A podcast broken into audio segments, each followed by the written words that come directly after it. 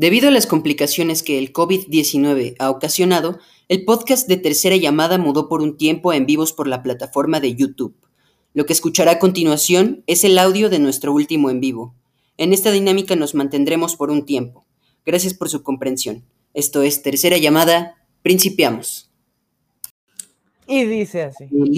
si fuera con otro, le seguiría por tierra y por mar. Mira, esta sí me la supe. Siempre me agarras en curva con tus rolas de arranque. Y con esta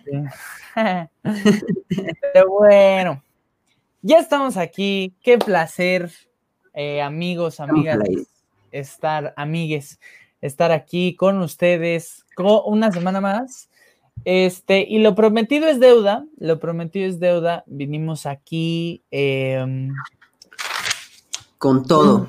Vinimos aquí con todo a em, presentarles un, especial que ya habíamos, del cual ya habíamos hablado, sobre una fecha sumamente importante para la historia de este nuestro querido país. Em, la Revolución Mexicana, como ya vieron aquí, ¿no? La calidad de la producción. Y en la publicidad y, y todo Sí, claro, efectivamente. le, estamos dando difusión ahí haciendo la chambita y aquí estamos.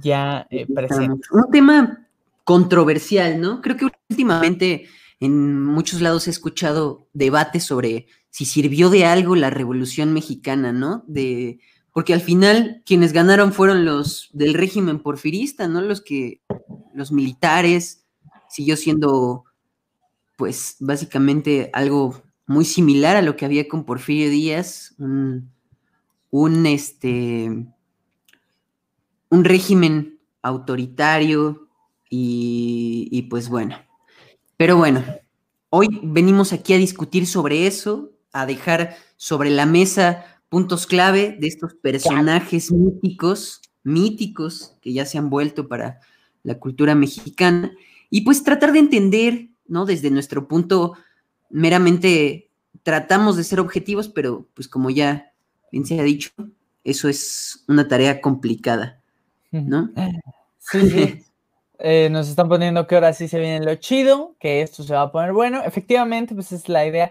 Este, más o menos eh, aquí podemos hacer esta aclaración. Em, hablamos en un primer momento de que este, este, bueno, más bien nombramos a este video la Revolución Mexicana perfiles. ¿Por qué? Porque hay muchas maneras de abordar, eh, lo platicábamos Dieguín y yo, como de abordar este fenómeno histórico. Dijimos, nos lo podemos comer todo en un, en un solo programa, ¿no? Y, finalmente eh, sería un programa a lo mejor más largo, más tedioso. Y o podemos concentrarnos en aquellos, en algunos de los personajes que más relevancia tuvieron en la Revolución Mexicana. Y entonces, este, pues eso vamos a hacer el día de hoy. Vamos a hablar de algunos de los protagonistas de, de este hecho y pues sí, daremos ahí alguna, alguna que otra opinión. Ya, por ejemplo, hicimos un ejercicio por ahí parecido con Porfirio Díaz, únicamente con Porfirio Díaz les recomiendo yo muchísimo ese, ese podcast, porque incluso hubo polémica, ¿no? Nos dijeron que habíamos tratado a Porfirio Díaz como un villano, incluso. Este. Sí, estaría, estaría chido volver a hacer una, especie de mesa de debate sobre esa figura tan controversial. Porque, pues, claro que ya las mentalidades cambian de un día a otro, como no van a cambiar de unos años para acá.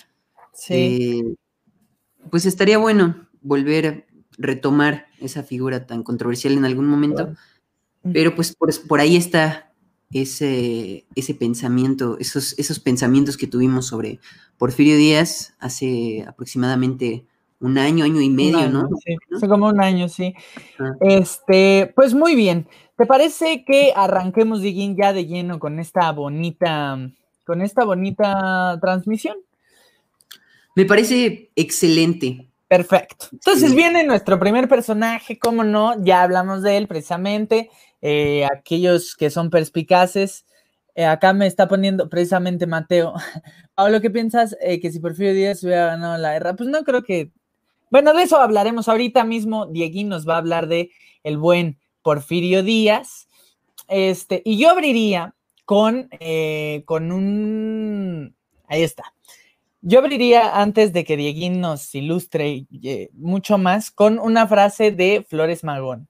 ¿no? Que a mí Flores Magón me cae muy bien porque me parece como de el único, digamos, eh, ala radical, anarquista de esta revolución y que pues en este, en su, en su periódico Regeneración, en Diario Regeneración, eh, publicó esto. Traidores y malos mexicanos seríamos si dijéramos que Díaz no nos tiraniza, que Díaz es un buen gobernante, cuando todos sabemos que lo es pésimo. Ahí, digamos, muestra un poco el descontento de un sector con este gobierno de Porfirio Díaz. Pero ahora sí, háblanos, Diguín. Entrémosle a lo sabroso. Y que es bien curioso ¿eh? que, que menciones justamente ahora a Ricardo Flores Magón, porque claro, antes de, antes de, que se diera esta gran revolución, esta gran movilidad de las personas del pueblo, gracias a Francisco y Madero, uno de los que empezó con estas pequeñas rebeliones y que intentó hacer una revolución armada fue, fueron los hermanos Flores Magón, una rebelión aplastada puramente y pues que al final no ganó tantas, tanto apoyo del, del pueblo por justo por sus ideas más radicales, ¿no? Si, si algo le debemos a Madero, y de eso ya hablarás tú más adelante, es pues que justo él, él tuvo ideas más legisladas, ¿no? Más, más idas hacia la política y por eso es que tantos sectores diferentes de la población lo empezaron a seguir. Pero bueno, la figura de la que hablamos en un principio, cuando hablamos de la Revolución Mexicana, en la escuela siempre nos enseñan que Porfirio Díaz fue el villano malvado de, de este régimen porfirista, el dictador que en un momento, eh, pues decidió que decidieron que después de 30 años, por una entrevista que sucedió por ahí, fue que inició la Revolución Mexicana por el descontento, ¿no? Pero ¿qué fue de, este, de esta figura de Porfirio Díaz? Porfirio Díaz, o José de la Cruz Porfirio Díaz Mori, nace en Oaxaca, es oaxaqueño, nace en 1830, un 15 de septiembre de 1830, no olvidemos esa fecha tan específica, eh, y que justo eh, viene de un padre criollo y una madre que es mixteca, ¿no? Y mucho de lo que se le reclamará después es de esta matanza que hace hacia, hacia tribus indígenas, cuando pues él trae en su sangre sangre indígena, ¿no? Eh, su padre muere de una epidemia de cólera, es ingresado a un seminario en Oaxaca, pero luego, tras conocer a una figura muy importante para, para, las, para una figura muy importante para la historia de México, que es Benito Juárez, el benemérito de las Américas, Porfirio Díaz le conoce cuando apenas es un, estudioso, maestro, eh, empieza a formar su, grupo de los, de los, de los reformistas y decide estudiar leyes gracias a, esta inspiración que le produjo Benito Juárez. Va a luchar en la revolución de Ayutla y va a luchar junto a Benito Juárez y junto, al, y junto a Ignacio Comonfort y junto al Lerdo de Tejada y todos ellos para, eh, por la revolución de Ayutla y más adelante en la guerra de reforma va a ser uno de los líderes más importantes, incluso destaca su, su presencia, su apoyo durante la batalla del 5 de mayo. Eh, entonces, Porfirio Díaz era un héroe de guerra. Porfirio Díaz era un sujeto que había ganado muchísimas batallas y cuando se dan las elecciones de 1867 para decidir quién se postularía a la presidencia después de tantos años de guerra con los franceses, con los norteamericanos, entre nosotros mismos, conservadores y liberales, Porfirio Díaz decide postularse para la candidatura contra Benito Juárez y pues es derrotado. En ese momento no le, no le produce el mayor efecto, pero eh, un sexenio después, en 1871, vuelve a postularse contra, en las elecciones, eh, esta vez contra Juárez y contra Lerdo de Tejada, y una vez más es derrotado por Juárez. Entonces se levanta con la bandera de la no reelección para que justo es importante rescatar esta ironía, ¿no? Que en un primer momento dice no a la reelección de Benito Juárez y luego él será el que se reelija 30 por 31 años, 32 años en el poder. Eh, sale victorioso Juárez, o sea que se reelige, no olvidemos que Juárez logra esa reelección en 1871, pero en 1872 muere Juárez. Y en 1872, en ese mismo año, se dan elecciones donde sale victorioso Sebastián Lerdo de Tejada.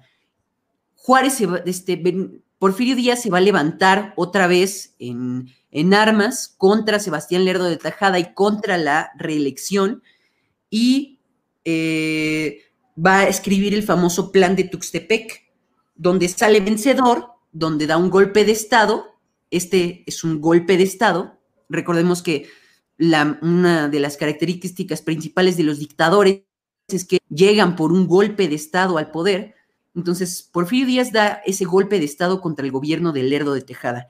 Porfirio Díaz llega a la presidencia en 1877 y ocupa la presidencia de 1877 a 1880. Los cuatro años de gobierno, bueno, es por diferentes cuestiones, por la muerte de Juárez, etcétera, eh, toma su periodo de gobierno y se va del poder. Pero lo que hace es que Porfirio Díaz ya está planificando lo que será el porfiriato, lo que será su, su estadía en el poder durante 32 años. Y eh, el siguiente que llega al poder es Manuel González. Manuel González, un compadre de Porfirio Díaz, un gran amigo de Porfirio Díaz, que al llegar al poder lo primero que hace es modificar la constitución para permitir la reelección por la que había peleado este, Porfirio Díaz. Entonces, permite la reelección y esto es sumamente paralelo a, a lo que sucederá muchos años después con Álvaro Obregón, pero ya llegaremos a ese momento. Y eh, se reelige Porfirio Díaz eh, y en, 1884, y de 1884 a 1910 es el periodo que conocemos como porfiriato. Una dictadura donde se da, eh, en resumidas cuentas, tenemos que tomar en cuenta que México, desde que consiguió su independencia, y de eso ya hablaremos más a detalle de este México independiente en algún podcast, o eso esperamos, este, México no había parado de batallas, de batallas y de luchas y de luchas internas y externas contra los norteamericanos, contra los franceses, contra los españoles, entre nosotros mismos, entre liberales y conservadores. No había parado de luchar y México estaba en una crisis tremenda, ¿no? Porfirio Díaz llega al poder y es tanto el cansancio de las personas que se dice de esta manera que prefieren pues aceptar ese gobierno autoritario de Díaz eh, a cambio de una paz, de una cierta paz que, vino con su dictadura. Entonces, llega un progreso material, sí, en el mundo sucede un progreso material eh, gracias a la revolución industrial. Los ferrocarriles llegan, ferrocarriles que van de las minas de oro, de cobre, de minerales a Estados Unidos y de las haciendas de Nequén principalmente y otros recursos a los puertos, principalmente el de Veracruz. Se da un crecimiento como nunca ha existido en México después del porfiriato, un crecimiento económico, pero también sucede, sucede una represión muy grande contra periodistas, sucede una represión muy grande contra este, escritores, contra los mismos contra la oposición de Díaz y contra los eh, campesinos y gente que se levantaba por sus derechos, ¿no? Las los más grandes represiones que conocemos son las huelgas de Cananea y Río Blanco, y eh, algunos otros datos son que, pues durante el porfiriato, uno de cada dos niños moría antes del año de edad, eh, se da un exterminio yaqui tras que una empresa de pulques quiere llegar y agarrar ríos, agua del río de los yaquis y Porfirio Díaz no lo acepta y empieza una campaña de exterminio contra los yaquis. Muchos de ellos terminan siendo esclavos eh, en, el sur del país y una, un negocio donde hasta, eh, hasta los mismos familiares de Porfirio Díaz entraron un, reinicio de la, una reivindicación de la esclavitud ya por sus últimos años de gobierno. Eh, en 1910 celebra el centenario de, su de la independencia, eh, que justamente muchos cuentan que lo cambia el día de la independencia de México al 15 de septiembre para que coincida con su cumpleaños. Y entonces la celebración máxima del, del porfiriato, de su último año de gobierno, pues es también la celebración de su cumpleaños, ¿no? Mucha gente está inconforme con, el gobierno que está teniendo Porfirio Díaz de autoritarismo. Eh, ya como mencionamos antes, se levantaron varias, varios periódicos de oposición, como el Regeneración de los hermanos Flores Magón, que fue reprimido violentamente, y los hermanos Flores Magón terminan yendo al exilio en Estados Unidos, donde aún así son perseguidos. Eh, el aguizote y luego el hijo del aguizote y luego el nieto del aguizote, son otros de estos periódicos de oposición, con huelgas que terminan siendo reprimidas todas ellas, ¿no? Hasta que por ahí de 1909 eh, escribe, se da una entrevista de Díaz con un periodista muy famoso estadounidense que se apellida Krillman en, para la revista Pearson, donde pues el periodista le hace muchas preguntas a Díaz sobre su gobierno, donde Díaz afirma que ha tenido que ser fuerte y de mano dura para que, para que se diera el crecimiento de México, y Díaz afirma que él solamente está esperando a que llegue un, un candidato, alguien que pueda seguir las riendas del gobierno y que pues él planea ya, que cree que ya es el momento de que los mexicanos puedan elegir a su gobernante. Con esta afirmación, eh, pues muchos le van a tomar la palabra, entre ellos, de sus muchos allegados, está Bernardo Reyes, eh, el mismo Félix Díaz, su sobrino, y uno muy importante, que es Francisco y Madero, de, que es de quien nos hablará eh, Paolo en un momento. Y pues como ya sabemos, tras eh, el inicio de la Revolución Mexicana, unos años después, Porfirio Díaz decide exiliarse del país, huir cuando ve que la revolución se viene en serio y que no tiene ni el apoyo estadounidense ni el apoyo de sus mismos amigos eh, porfirianos. Eh, y decide exiliarse a París, donde se queda neutral. Dicen por ahí que le mandó una que otra carta a Felipe Ángeles para decirle pues cómo, qué hacer durante la guerra, pero pues termina muriendo en 1915 y, y pues eso es todo. Los restos de Porfirio Díaz siguen en, en París, sepultados. Efectivamente, de los pocos, de los pocos personajes que veremos aquí que no mueren asesinados, ya es un spoiler importante. Pero bueno, eh, Curiosamente por el que inició la revolución. Sí, curiosamente. El que se Viene, claro. Viene entonces eh, Francisco, mm, eh, Francisco Ignacio Madero González, uno de los igual eh, personajes más referenciados de esta, de esta etapa histórica, y nace en Coahuila el 30 de octubre de 1873. Curiosamente, un poco vimos, habíamos visto por ejemplo, en otros, en otros conflictos en México, que eh, curiosamente estos levantamientos provenían de las, eh, de las clases altas y de las clases privilegiadas en el país. Pues un poco es, lo mismo, es el mismo caso con Madero, aunque la revolución fue muy diversa, ¿no? En sus luchas, y se notará después. Este, pues él viene de una familia acomodada eh, de Coahuila, ¿no? Eh, pero bueno, su participación política, particularmente en la revolución, empieza en 1904, cuando funda el Partido Democrático Independiente.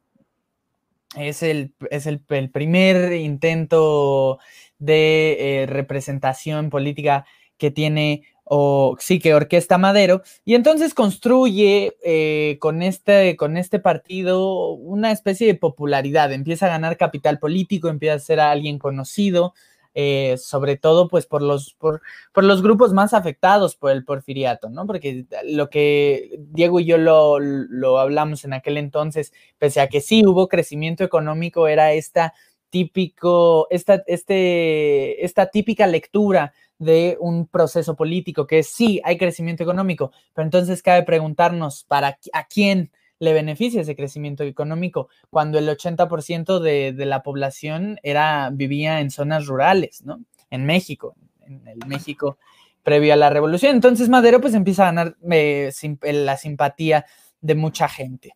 Eh, entonces sale esta entrevista que menciona Diego de Díaz Krillman, donde eh, Porfirio Díaz promete, no promete, pero afirma que no, no se va a volver a reelegir y que el país está incluso este, ya preparado para, para ejercer la verdadera democracia. Em, y entonces Madero en 1909, tras esto, publica eh, La sucesión presidencial en, en 1910, em, que es eh, un, libro en el cual plantea el proyecto político eh, del cual sería su, su, partido político, su paradigma, su programa. y hace también una crítica al sistema de Díaz, pero también sí lo acusa o sea, es, muy severo en, ese libro Madero, lo acusa de servilismo, de eh, que, que, se vaya será un mejoramiento, que se vaya el gobierno, que abandone el gobierno será un mejoramiento, será un beneficio para el país, pero confía en él y confía en sus declaraciones, ¿no? Dice que no era necesario o no quería promover un, el militarismo ni una revolución, no quería manchar de sangre el suelo mexicano, sino quería que la sucesión presidencial fuera eh, de acuerdo eh, con los términos democráticos. Pero bueno, eso claramente no fue así, ¿no? Este, en 1909 funda entonces ya el famoso Partido Nacional Antireeleccionista, del cual sería su candidato para la presidencia en 1910, usando también pues la misma frase, lo que ya decía Diego, la misma frase con la que Díaz llega al poder con el plan de Tuxtepec, ¿no? Esto de sufragio efectivo, no reelección, pues lo, lo, trae nuevamente a cuento Francisco y Madero, esta vez pues eh, en contra de aquel que eh, propuso en primera instancia esa idea. Eh, entonces se postula Madero para la presidencia, pero es encarcelado. ¿no? Ya ven que, que al Díaz casi no le gusta la, la, oposición, entonces lo termina encarcelando, huye pues a Estados Unidos y allá redacta el plan de San Luis, ¿no? Donde eh, propondría principalmente el levantamiento en armas eh, o el levantamiento, sí, el levantamiento en armas a partir del 20 de noviembre de 1910. Em, justo 10 días antes de que Porfirio Díaz empezara su nueva administración. El eh, Porfirio Díaz iba a eh, renovarse como presidente el 30 de noviembre. Em, y entonces, tras, una, tras un conflicto importante, em, el 6 de noviembre de 1911, por fin llega al poder y eh, muere, muere el 19 de febrero de 1913 ya asesinado eh, por, eh, o por una traición orquestada por Victoriano Huerta, a quien le había dado su confianza plena. El gran error para mí, ¿no? Es todavía muy discutido eso, pero para mí el gran error de Madero es que respeta mucho a los porfiristas, no, no, no cambia de tajo el gobierno ni el sistema que, que, tenía Díaz y los miembros que conformaban dicho gobierno. Pero bueno, lo que sí es que pasó a la historia como eh, eh, un paladín de la democracia, ¿no? Eh, este defensor de, este sistema que, bueno, y, que me parece que son ideas muy valiosas las que propone Madero. Sin embargo, pues su gobierno no fue propiamente, su gobierno no fue propiamente exitoso, para empezar porque fue muy breve, ¿no? duró 15 meses en la presidencia. Pero vamos, eh, parece no pudo llegar al poder por la oposición, digamos, por una oposición electoral, por un medio reformista, porque parece que las grandes revoluciones son, o ese elemento es antinatural de las grandes revoluciones, pero bueno, finalmente, este, finalmente llega y aquí quería rescatar tres puntos, los, los tres primeros puntos del plan de San Luis, son once, pero este, aquí los quería este, mencionar.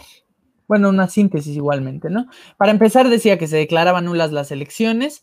En segunda instancia, que se desconocía al actual gobierno de el general Porfirio Díaz. Y después esto que es muy importante y que va a tener que ver eh, con la gran complicación o con una de las grandes complicaciones en términos políticos del el gobierno de Francisco y Madero, que es Tercero, abusando de la ley de terrenos baldíos, numerosos propietarios, en su mayoría indígenas, han sido despojados de sus terrenos, siendo en toda justicia restituir a sus antiguos poseedores los terrenos que se les despojó de un modo tan arbitrario.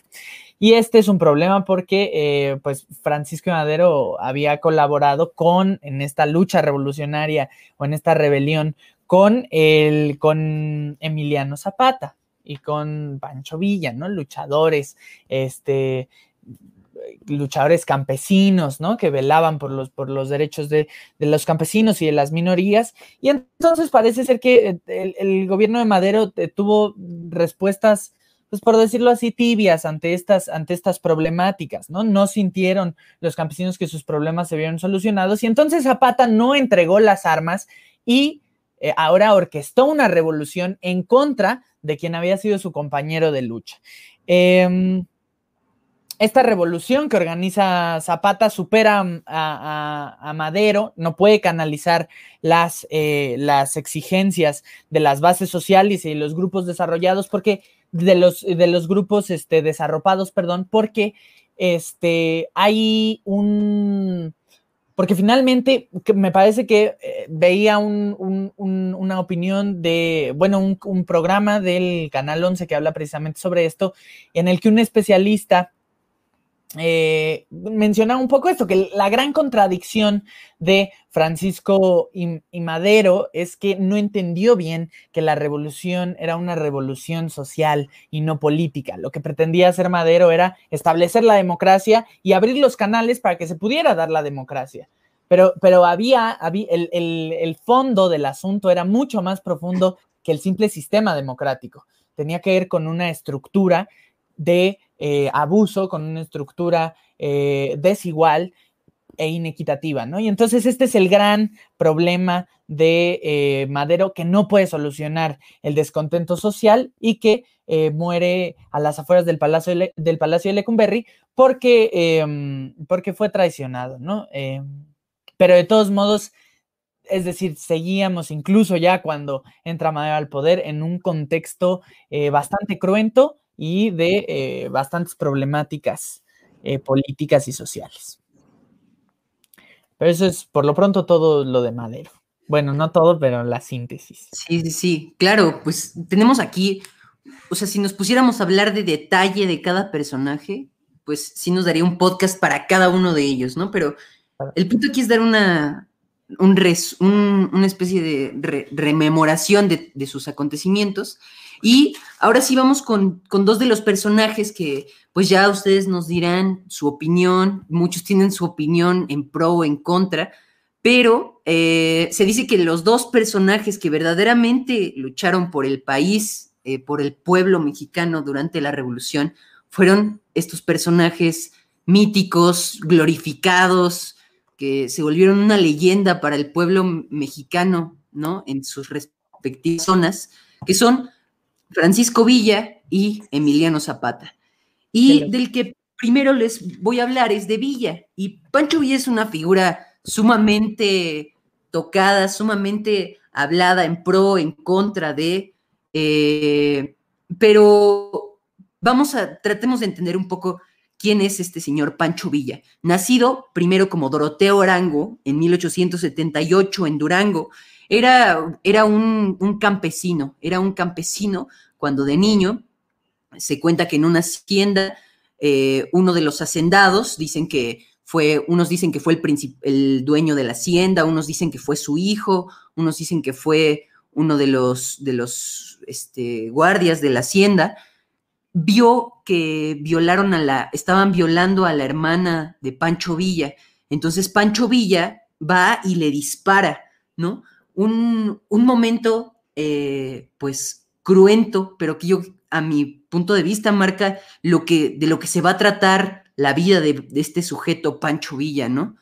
De, eh, pues, sí, una, una indiferencia hacia lo que es la crueldad y la sangre, y también por ello se va a volver un gran militar, también por ello se va a volver un gran militar, pero también una lucha sin darse cuenta en un principio contra el régimen establecido de los hacendados del régimen porfirista, ¿no? Entonces sucede esto con Villa y en ese momento se huye, huye de, Durango porque no puede quedarse ahí, porque los hacendados había toda una red, una oligarquía, como, como se le conoce, donde pues todos estaban conectados y al matar a un personaje principal de esta oligarquía, pues iba a ser perseguido hasta que lo mataran a Pancho Villa.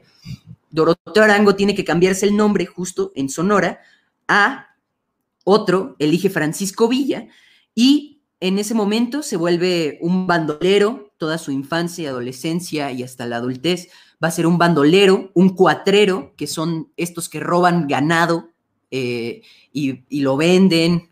Eh, y, pero también va a ser un albañil, va a ser un ferrocarrilero, que eso va a ser muy importante porque pues gracias a sus conocimientos sobre el ferrocarril es que va van a saber manejar toda esta arma mítica de la revolución. Cuando pensamos en la revolución, generalmente nos imaginamos este ferrocarril lleno de, personas con sombreros y, sus, sus estos balas a los lados, ¿no? Y las adelitas.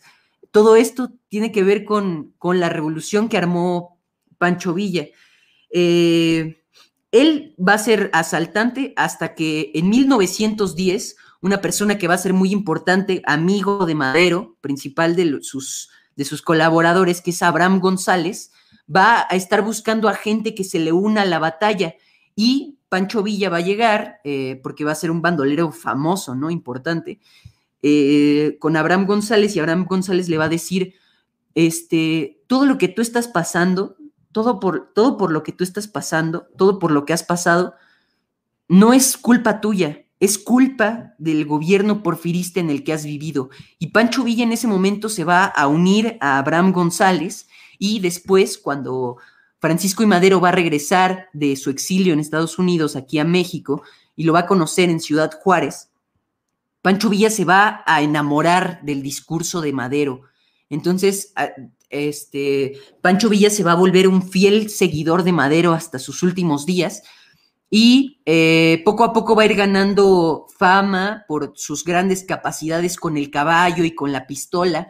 Eh, y eh, cuando Madero llega al poder, él es uno de los que le dicen a, se dice que le dice a Gustavo a Madero y a Francisco y Madero, es que yo creo que esto no me cuadra ver tantos, tantas personas aquí de traje, siento que algo, algo te quieren hacer, ¿no? Eh, eh, se dice así de muchos, de muchos personajes de la historia, ¿no? Que todos le pronosticaban a Madero que lo iban a traicionar, nunca quiso hacer caso. Eh, y entonces, pues Pancho Villa, tras la muerte de, de Madero, ya va a tener un ejército bastante grande. De hecho, una de las grandes batallas que se vive en este momento es la batalla de Torreón y, pues muchas batallas van a hacer que Pancho Villa se alce como un gran general. Tras la muerte de Madero en la decena trágica, Carranza se va a unir, va a firmar el plan de Guadalupe, que ya nos hablará, este, va a redactar el plan de Guadalupe, que ya nos hablará eh, Paolo sobre eso, redacta el plan de Guadalupe y le, se lo manda a Pancho Villa, le dice, y Pancho Villa lo firma, así sin más, se une a Carranza para destituir a Huerta y van a cruzar todo el país y se van a dar entre ellos las batallas más cruentas, las batallas más victoriosas que ha, que ha tenido que tuvo la Revolución Mexicana, como él lo es la batalla de Zacatecas, donde Villa desconoce el mandato de Carranza y decide atacar Zacatecas y, conquistarla, que eso va a ser eh, uno de los puntos claves por los cuales Huerta va, ya se va a quedar sin, sin, fuerzas militares, ¿no? Una batalla muy cruenta, eh, pero que pues dio la victoria de alguna manera a estas fuerzas eh, constitucionalistas. Luego de eso, eh, Carranza va a empezar, eh, cuando se proclama Carranza como presidente,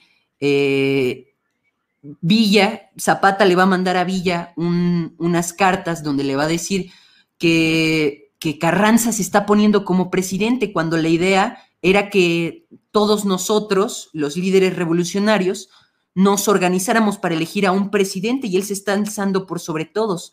Entonces Villa en ese momento se va a aliar con Zapata, con Emiliano Zapata, el otro gran caudillo, eh, y juntos en la convención de Aguascalientes van a decidir como presidente interino a Eulalio Gutiérrez. Eulalio Gutiérrez va a ser el presidente, pero luego los va a traicionar a Villa y a Zapata.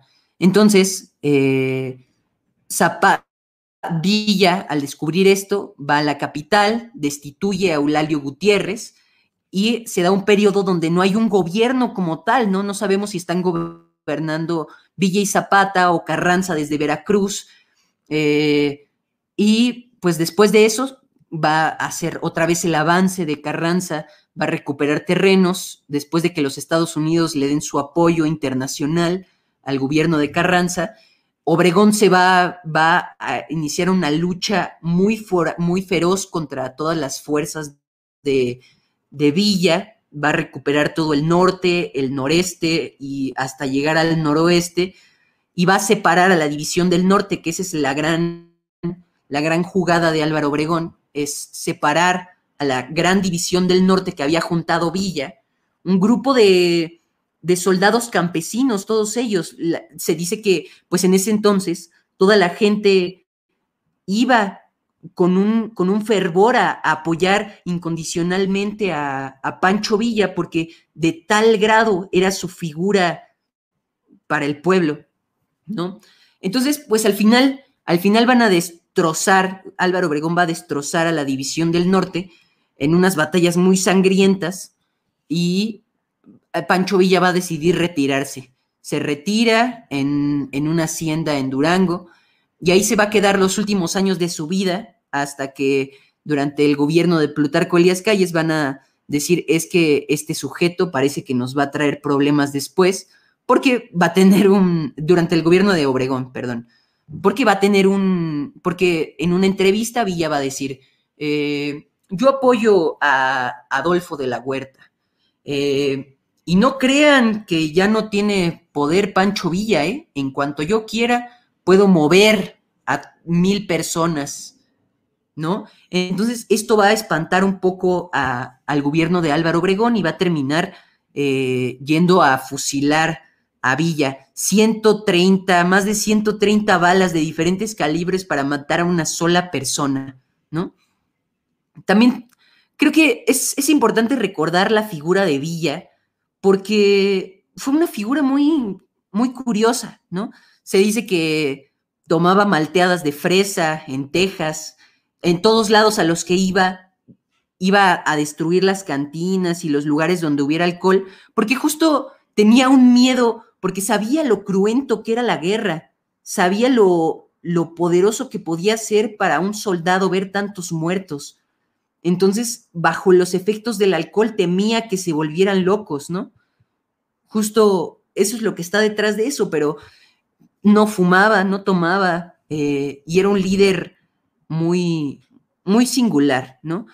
El pueblo lo recuerda mucho porque pues al final él siempre siguió las órdenes del pueblo, no sabía nada de, de no sabía escribir, no sabía leer, aprendió a leer hasta que hasta el gobierno de Victoriano Huerta, donde un zapatista curiosamente le enseña a leer, ¿no? Eh, y, y, pues aún así siempre va a estar al servicio de su pueblo, ¿no? A pesar de lo cruento y sanguinario que haya podido ser y las batallas donde no, no temió a ir y arriesgar a centenares de hombres, pero una figura muy curiosa, ¿no? De la que se puede decir mucho y de la que ya se ha dicho muchísimas cosas. Pero bueno, creo que me emocioné un poco. No, sí, nada, mira, Pancho Villa lo merece porque es un, es un auténtico crack. ¿Cómo es un auténtico crack? Emiliano Zapata este, otro de los líderes revolucionarios que, como dice Diego, es eh, de los dos que se consideran de mayor importancia en este, en este proceso revolucionario.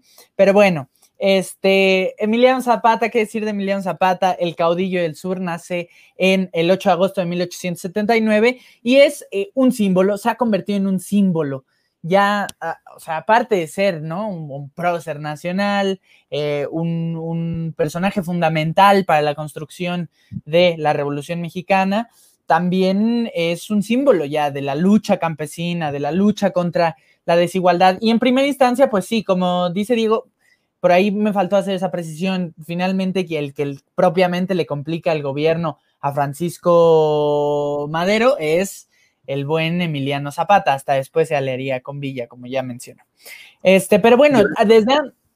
Ajá, ¿cómo, perdón? Y Orozco. Ah, sí, sí, sí.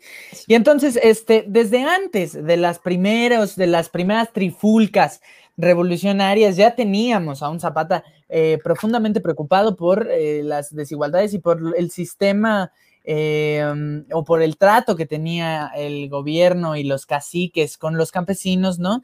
Y ya desde los 23 años había orquestado una serie de levantamientos en eh, Yautepec en contra del cacique Pablo Escandón. Ese fue, digamos, el primer, el, primer gran, eh, la primera gran muestra de organización que tenía eh, Zapata, ¿no? Y entonces dedicó toda su vida a proteger a estos campesinos desarropados y a velar por sus derechos y a organizarlos, que creo que esa es una de las virtudes que tienen tanto Pancho Villa como Emiliano Zapata, pero de eso ya hablaré pronto, ¿no? Entonces estaba claro que si dedica su vida, bueno, esto ya lo mencioné un poco, ¿no? Pero estaba claro que si dedica su vida a la defensa de los desarropados, pues iba a estar en contra de un gobierno que no eh, que, al que no le preocupaban y que por el contrario los reprimían cuando estos buscaban mejoramientos en sus condiciones laborales. Este, por lo cual en 1910, con el lema Tierra y Libertad, se une a Francisco y Madero, lo apoya, lo lleva de alguna manera al gobierno, ¿no? Y después se le opone, ¿no? Eh, la Francisco Madero toma el poder y esto no satisface al caudillo que se reniega, ya igualmente lo dije en el bloque de Madero, pues no, no entrega las armas, ¿no?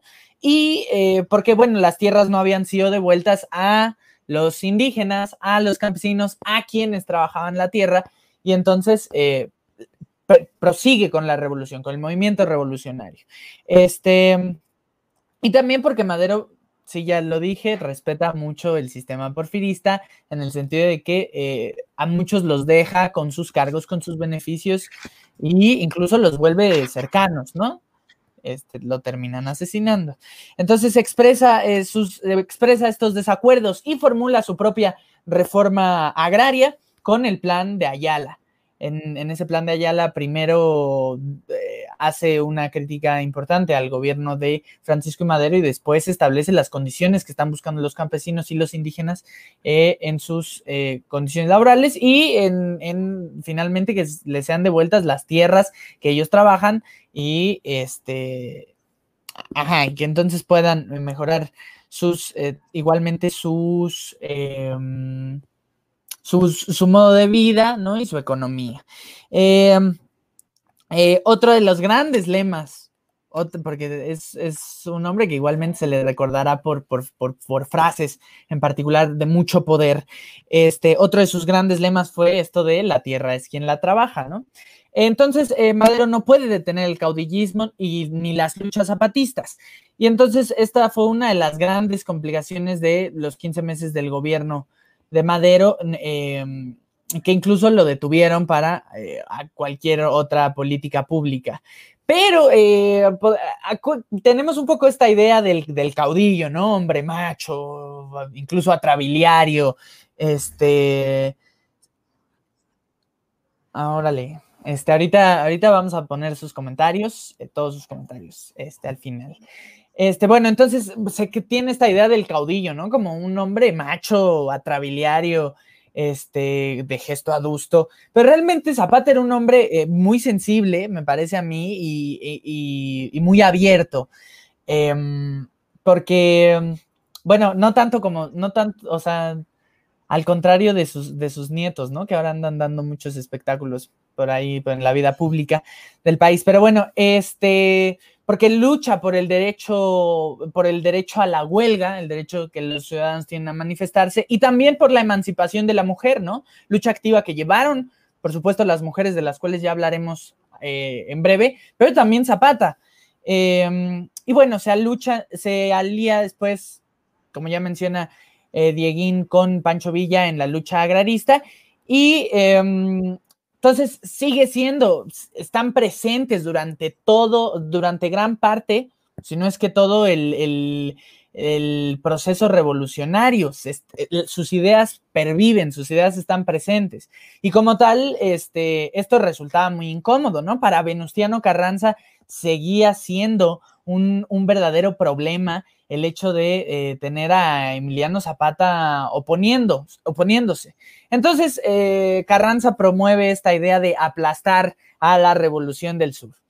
Y este encargo se lo hacen a Jesús eh, Guajardo, un militar mediocre, este, que pues era igualmente muy cruel, hacía lo que tenía que hacer, como se tenía que hacer y, nada más. Entonces, eh, Guajardo aparenta separarse del gobierno federal, ¿no? Y entonces eh, se comunica con Zapata diciéndole que, tiene, que tiene armas, que tiene equipo para eh, darle sustento, por decirlo así, o seguir manteniendo la lucha zapatista que se encontraba en crisis, ¿no? Este, mm, sí, se encontraba en, una crisis. Y entonces Zapata, que era un hombre muy cauteloso, se habla de él como un hombre muy cauteloso y muy desconfiado, accede.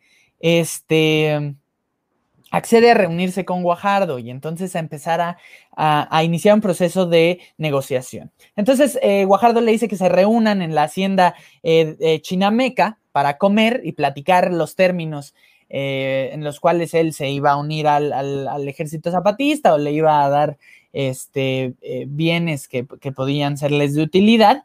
Em, y cuando iba camino a la hacienda, eh, pues fue, fue asesinado, ¿no? Por, una gran cantidad de tiradores que se encontraban pues en todos lados de la hacienda, arriba de los, de las, de las, en, los tejados. Y entonces eh, fue asesinado y su, y su cuerpo fue expuesto en Cuautla, ¿no? Igualmente una de las imágenes más representativas de la violencia que se vivía en, en, la, en el periodo revolucionario, de eh, los, los, magnicidios, o sea, estuvo plagado de magnicidios ese, ese, ese periodo. Y, y, esa es una de las imágenes que más se quedan, ¿no? Cómo exponen el cuerpo de Zapata como para dar miedo a los, a los, a los, eh, a, la, a la población de Cuautla, ¿no? Que finalmente en Cuautla, pues Zapata era de los, de los, de los máximos símbolos representativos, de, las máximas figuras eh, políticas y sociales. Y bueno, ahí fue expuesto eh, su cuerpo. Eh, la lucha, ¿no? La, lucha que sostuvo durante años no, no, no rindió frutos. sino hasta 1930, de alguna manera, con Lázaro Cárdenas, pero también en el artículo 27, curiosamente, de la Constitución de 1917 de Venustiano Carranza podemos ver mucho de eh, las propuestas de Zapata que eh, nos legó en, múltiples documentos, principalmente en el Plan de Ayala. Pero mucho queda pendiente, las desigualdades y, mucho queda pendiente en general de la revolución. Las desigualdades en México no, cesaron. Eh, las condiciones de los campesinos siguen, siguen siendo complicadas ¿no? Y entonces creo que queda mucho pendiente y, queda mucho por hacer y por eso la figura de Zapata trasciende y sigue siendo tan importante incluso, incluso ahora en la actualidad, ¿no?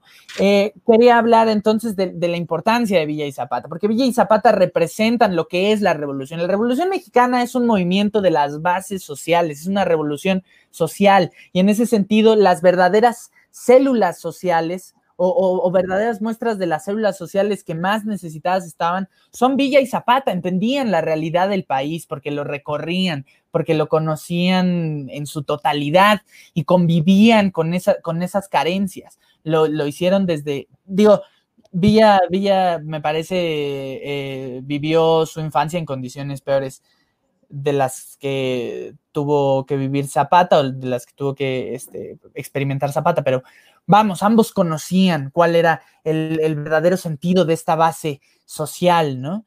Y, entonces son líderes de masa, son realmente los líderes de las masas que se movilizaron y fueron capaces de, organizarlos y fueron capaces eh, de, focalizar esta lucha hacia un punto en común. Y eso me parece muy valioso y por eso creo que Villa y Zapata son los dos personajes más maravillosos y más espectaculares que nos dejó este, este periodo y, los tenemos que seguir recordando, ¿no? A todos, pero, pero a ellos dos en particular por, esa, por, esa, por esas virtudes.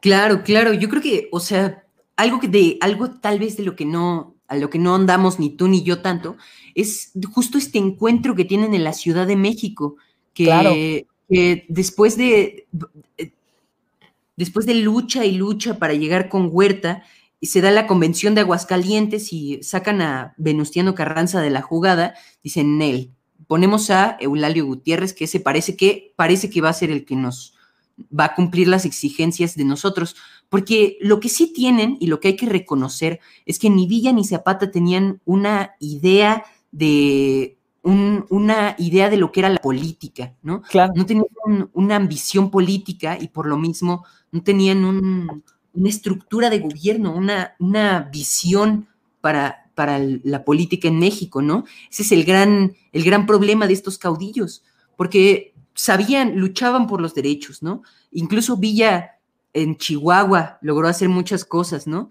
De, construyó muchísimas escuelas. Construyó muchísimas escuelas y, acabó con la oligarquía que, que se tenía de hacendados, ¿no?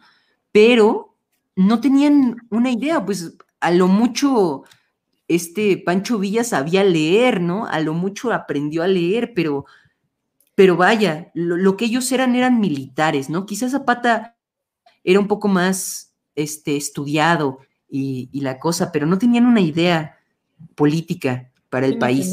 y ese fue el gran error, ese fue el gran error, a mi parecer, de, de estos dos caudillos, de, este, de esta lucha revolucionaria, y por lo que después va a ser reconocido internacionalmente Carranza como, como el presidente y el único que tenía las oportunidades de acabar con la revolución que ya llevaba años, siete años, ¿no?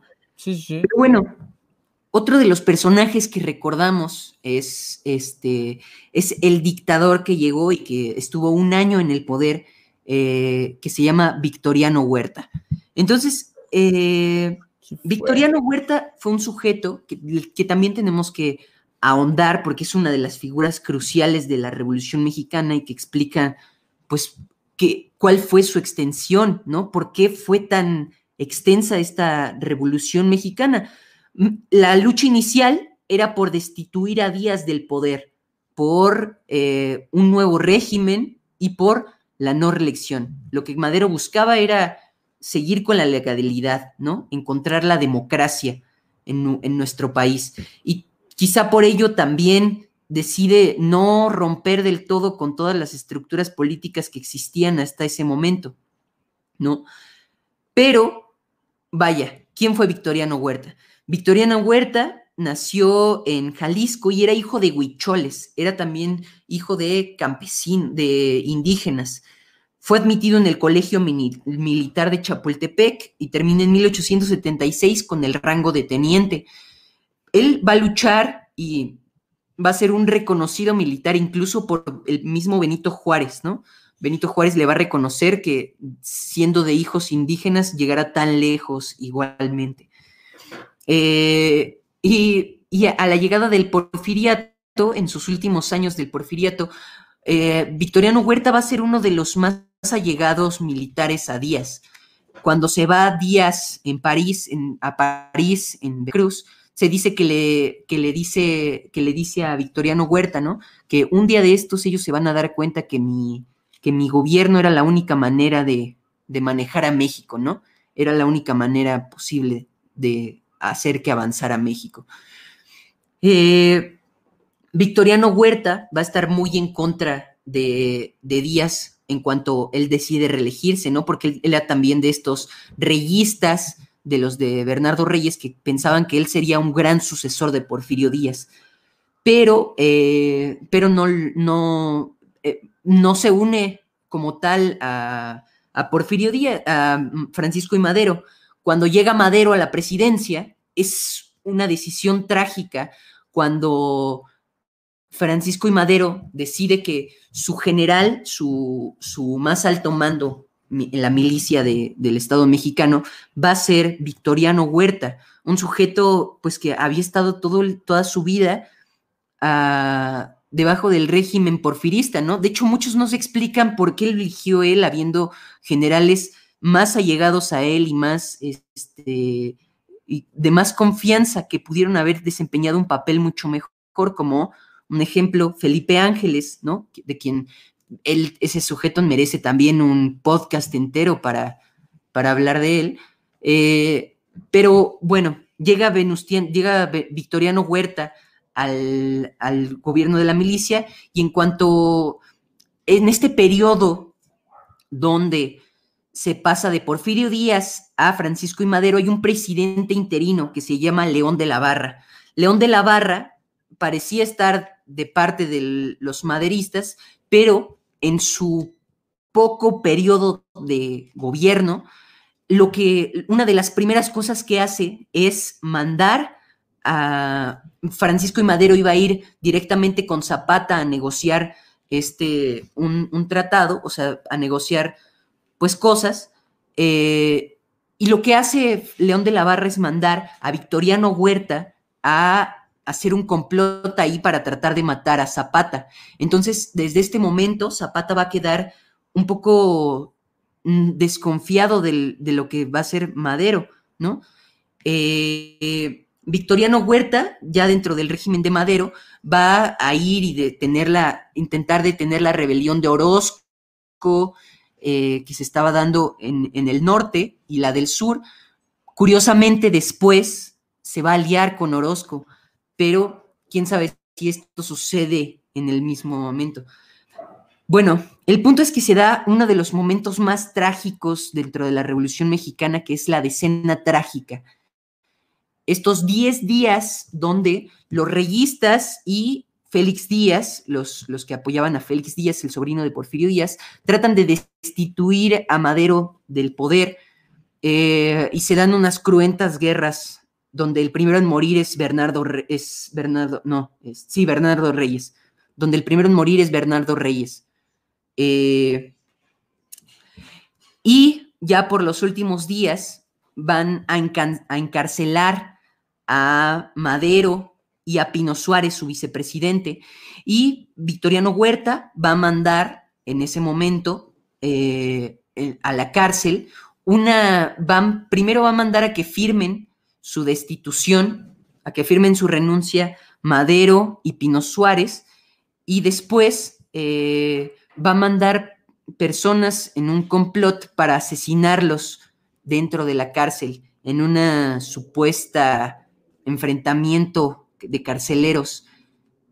Entonces va, va a terminar ahí muerto Madero y Pino Suárez, y Huerta se va a hacer del poder en ese momento y va a iniciar una dictadura de un año, afortunadamente, eh, donde, donde pues va a ir y principalmente va, va, que curiosamente al llegar Victoriano Huerta al poder, uno pensaría que todos los estados estuvieran en contra, siendo el dictador que se proclama y por el golpe de estado por el que llega, pero curiosamente los únicos estados que no estaban a favor eran el de Guerrero, bueno, los estados del sur gobernados por Zapata y el estado de Coahuila, Chihuahua, donde estaban Villa y Venustiano Carranza, son de los únicos que no, que no aceptan el gobierno de Victoriano Huerta. Entonces él va a empezar una campaña para ir y, eh, y detener a estos sujetos, pero pues Villa con la alianza de Carranza y Zapata van a llegar a la capital después de un tiempo. En ese momento, Victoriano Huerta se va a liar con Orozco, con Pascual Orozco, donde hay una foto muy famosa donde se están abrazando con una cara de, de, no simpatía entre, entre ambos, pero al final van a ser aliados, ¿no? Y va a mandar a las tropas de Orozco a combatir a Villa y a, y a Carranza. Eh, Pero al final van a llegar a la capital triunfantes los constitucionalistas y van a quitar a Huerta del poder. Lo van a mandar al exilio, se va a ir primero a Inglaterra y luego a España. Y se cuenta que ya en el exilio Huerta eh, se alía con algunas personas que querían, y recordemos que estaba iniciando la Primera Guerra Mundial en, en, Europa.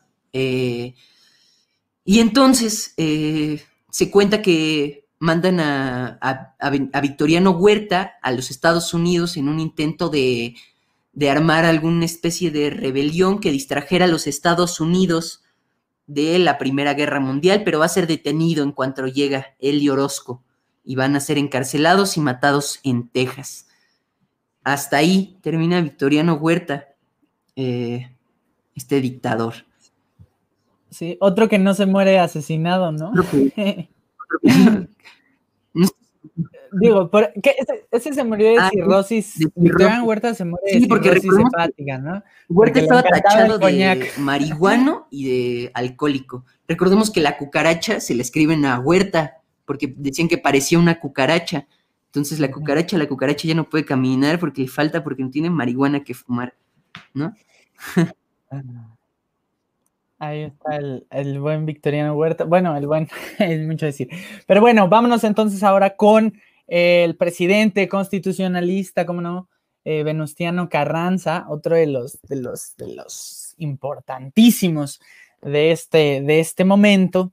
Eh, nace el 29 de diciembre de 1859 en Coahuila, Cuatro Ciénegas este particularmente, y es importante mencionar esto porque ahí empezaría su carrera política, pero igualmente, igual que Zapata, digo, a diferencia de Zapata, de Villa, eh, este, mm, Venustiano Carranza tiene una vida bastante tranquila, ¿no? O sea, sin, mayor complicación, incluso eh, con ciertos privilegios. Eh, mm, pero bueno, su, su, historia política, su carrera política empieza eh, a partir de 1887, em, eh, sí me parece que es 1887, cuando precisamente se vuelve presidente municipal de eh, su natal Cuatro Ciénegas, ¿no? Y entonces, em, y ahí comienza un poco, a partir de ese cargo, comienza a percibir cómo era la dinámica eh, cómo era la dinámica de estos, de estos gobiernos porfiristas, particularmente con el de eh, José María Garza Galán, gobernador de Coahuila. ¿no? Eh, Venustiano Carranza pronto se vuelve un opositor a sus políticas y sobre todo cuando éste muestra igual intenciones reeleccionistas.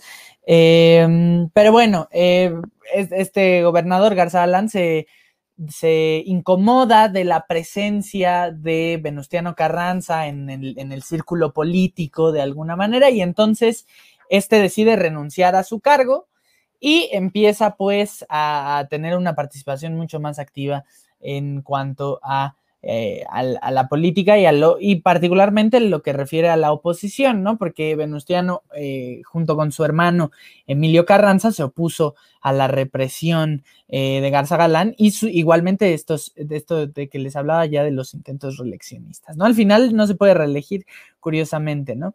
Em, entonces, Carranza fue elegido primeramente como diputado y después, eh, bueno, como diputado, luego como senador y finalmente como gobernador interino de Coahuila. Eh, después empieza ya la, la, relación que tiene, o la relación que finalmente fue una relación cercana que tuvo con Francisco y Madero, quien lo invita personalmente a que este se una al partido antireeleccionista y propiamente después a la lucha revolucionaria, ¿no? También se une al levantamiento, bueno, sí, al, no, al levantamiento armado, no, eso ya lo dije, sino al, al, participa en la Junta Revolucionaria Mexicana que fue realizada en Estados Unidos. Está, está claro que, bueno, Madero finalmente redacta el Plan San Luis en Estados Unidos y toda la organización se, se plantea desde allá, ¿no? Porque eh, ir a México era, era, un, era un peligro para estos, para estos personajes. Eh, y entonces ya en el gobierno maderista eh, se convirtió en secretario de Guerra y Marina y ya directamente en, eh, gobernador de Coahuila. ¿no? Y entonces eh, Carranza conformó una de las alas políticas de mayor importancia ¿no? en, este, en este gobierno maderista. Eh, incluso también esto que decía Dieguín, que parece ser que todos le advirtieron a Madero, incluso se habla, por ejemplo, de su hermano, que fue el que peor le tocó eh, el tema de, del, o sea, incluso fue asesinado de peor manera y, con mucha mayor crueldad que su, que su hermano, ¿no? Pero de eso, eso también da para un podcast. Este, bueno, pues Carranza también le advierte a Madero, ¿no? Que, que, el, peligro que estaba corriendo no solo su gobierno, sino su persona.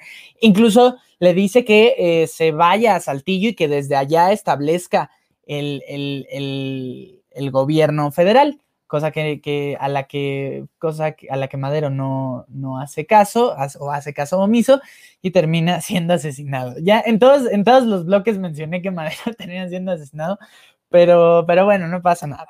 Este, y entonces, em, al, al, mm, Victoriano Huerta tomar posesión del poder en el país, la legislatura de Coahuila desconoce directamente el gobierno federal y Carranza es el primero en levantarse en armas para eh, promover ya un orden constitucional, ¿no?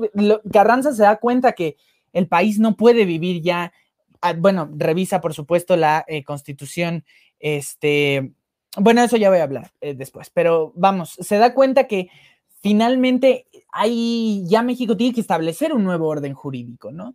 Este, y entonces va a promover e incluso llevar a cabo ya durante su gobierno, redactará en, junto pues, con, una, eh, con una junta constituyente la, la, constitución que nos rige todavía eh, o que nos rige actualmente, ¿no?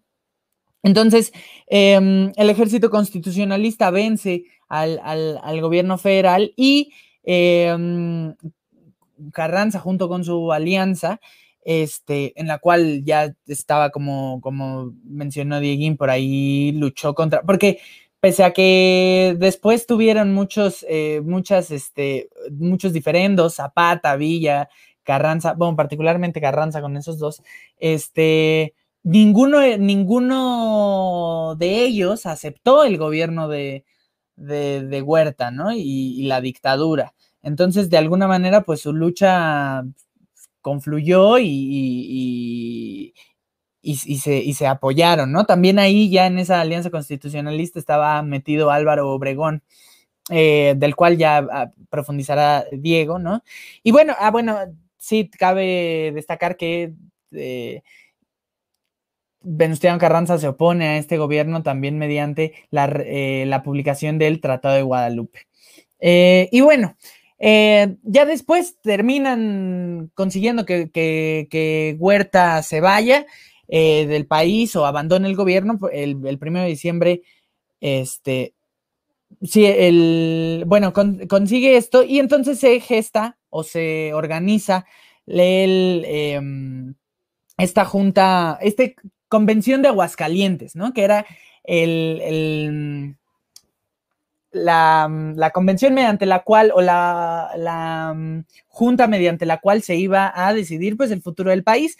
Y aquí Zapata y Villa promueven a Eulalio Gutiérrez, ¿no? Lo cual eh, pues a Carranza este, le molesta mucho, entonces se va a Veracruz y establece ahí un gobierno. Como bien dice Diego, hay como una especie de confusión, no se sabe bien cuál es el gobierno verdaderamente legítimo y que verdaderamente opera en el país.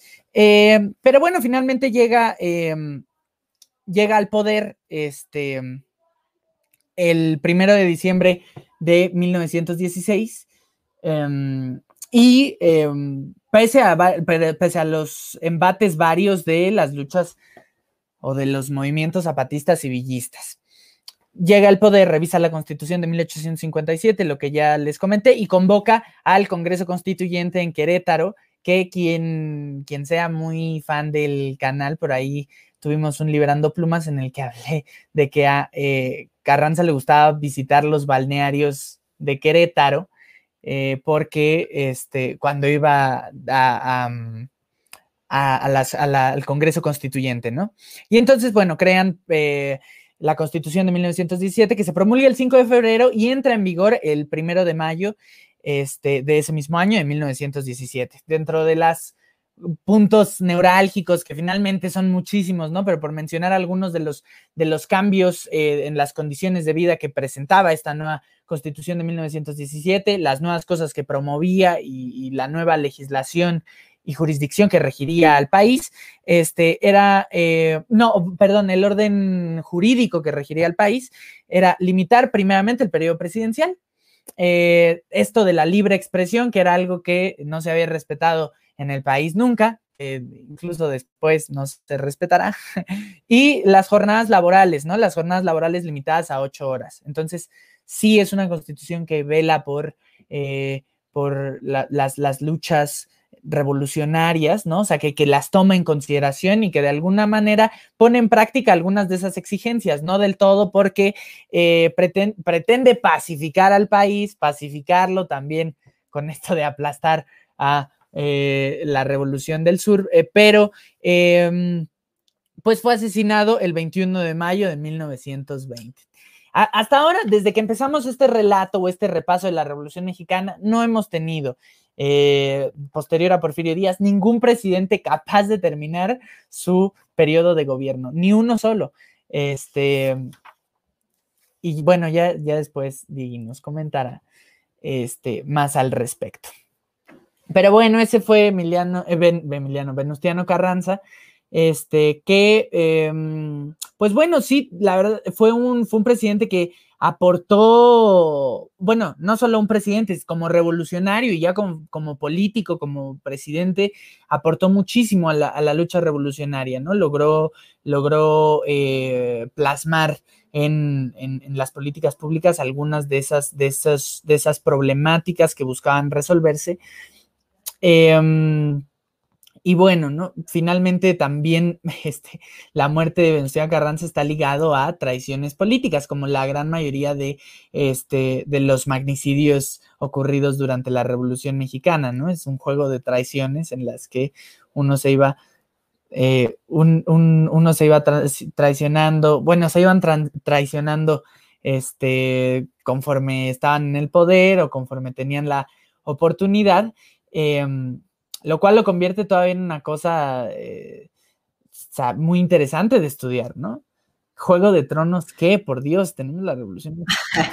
El juego de traiciones, ¿verdad? Sí, justo, justo no, no, recuerdo qué historiador lo comentaba, pero ocupaba, ocupaba una frase así como, e, el, es lo que sucede en todas las revoluciones del mundo, cuando muchos sectores de la población con diferentes este, con diferentes puntos de vista, con diferentes intereses, se unen a una gran figura porque pues quieren destruir un régimen antiguo.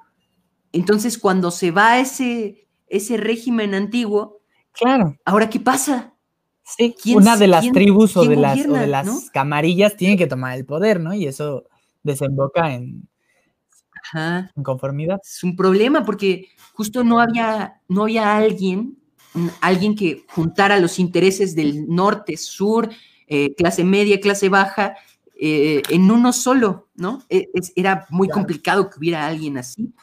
Eh, y que aparte tuviera capacidad de liderar y que aparte tuviera este, visión de gobierno muy clara, ¿no?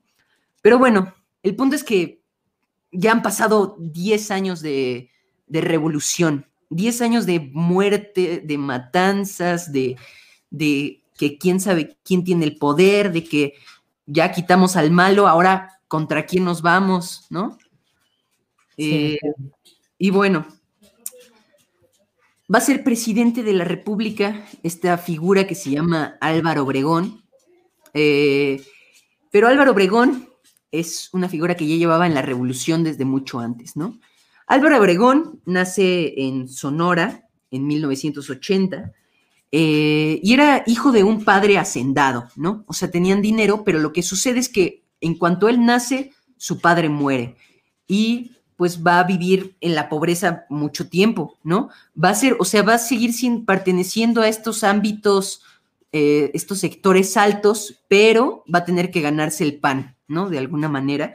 Entonces va a ser agricultor, no le va a funcionar, eh, pero lo que sí es que Álvaro Obregón es una figura muy curiosa dentro de la historia de México, ¿no? Parecía, pareciera ser que, como lo relatan, es un genio. Pareciera ser que Álvaro Obregón lo pinta como una persona así extremadamente inteligente, ¿no? Con capacidades curiosamente muy, muy superiores a cualquier persona normal, ¿no? Este, entonces empieza a ganar dinero porque él nunca estudia nada, o sea, no hay estudios de él, de Álvaro Obregón, pero sabía leer y sabía escribir y le gustaba tanto la ingeniería que inventa una máquina para cultivar garbanzos que se vende, que empieza a vender mucho, ¿no? Y eso, eso le permite hacerse unos cuantos ahorros que luego, con la llegada de Madero al poder, porque él al principio cuando empieza toda esta onda de la revolución, él está como muy imparcial, dice, él se declara este, simpatizante del porfirismo, dice, yo creo que Porfirio Díaz, con Porfirio Díaz estamos bien, ¿no? Pero a la par eh, tiene muchas relaciones con los grupos yaquis, con los grupos yaquis, los mismos que Porfirio Díaz había atacado, tiene muchas relaciones con ellos porque pues vive cerca y hasta cierto punto los trata, ¿no?